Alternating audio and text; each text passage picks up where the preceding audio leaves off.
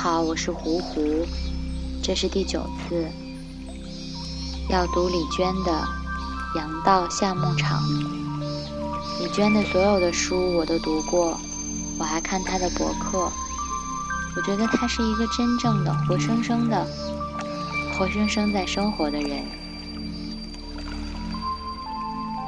我在南方的冬天，想象着从未到过的。千里之外的牧场的夏天，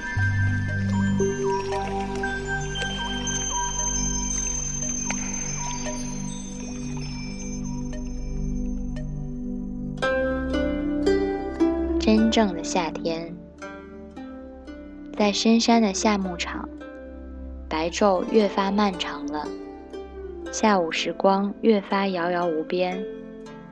我们裹着大衣。长久的午眠，总觉得已经睡过了三天三夜。醒来以后，一个个懵懵坐在花毡边，不知如何是好。扎克拜妈妈便铺开餐布给我们布茶，盐融化在茶中的动静遥远可辨，食物被咀嚼在嘴里的滋味深沉又踏实。在吴塞。我们的驻地地势极高，已在云端。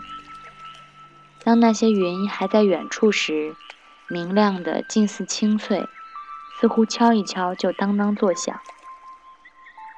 可一旦游移到附近，立刻沸沸扬扬，黏黏糊糊。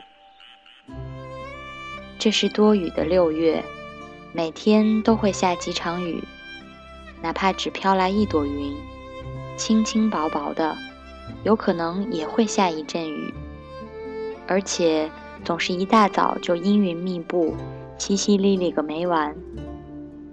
当满天阴云释放完力量后，天空立刻晴朗的像刚换了新电池似的，阳光灿烂，气温上升。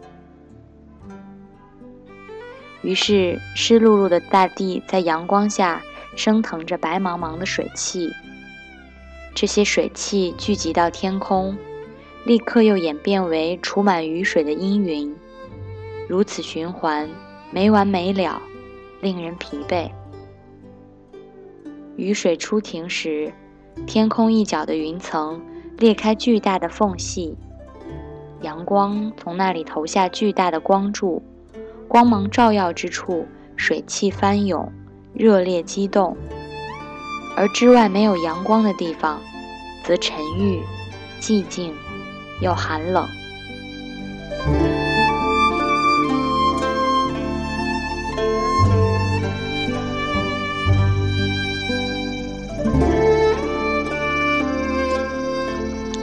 新闻编辑室第三季也是最终季，也要结束了。在快结束的一集里。有一首好听的歌，安慰了所有人的心。圣母颂：老查理倒地不起，死掉了。但是真正的新闻主义不会死，那不是简单的热情，或者简单的理想，那是要用痛苦去不断的熬，熬成一种坚持。就像所有的梦想都不会死，它只是在某一个阶段藏到你看不到的地方去了。这是第九次，我是胡胡，拜拜，晚安。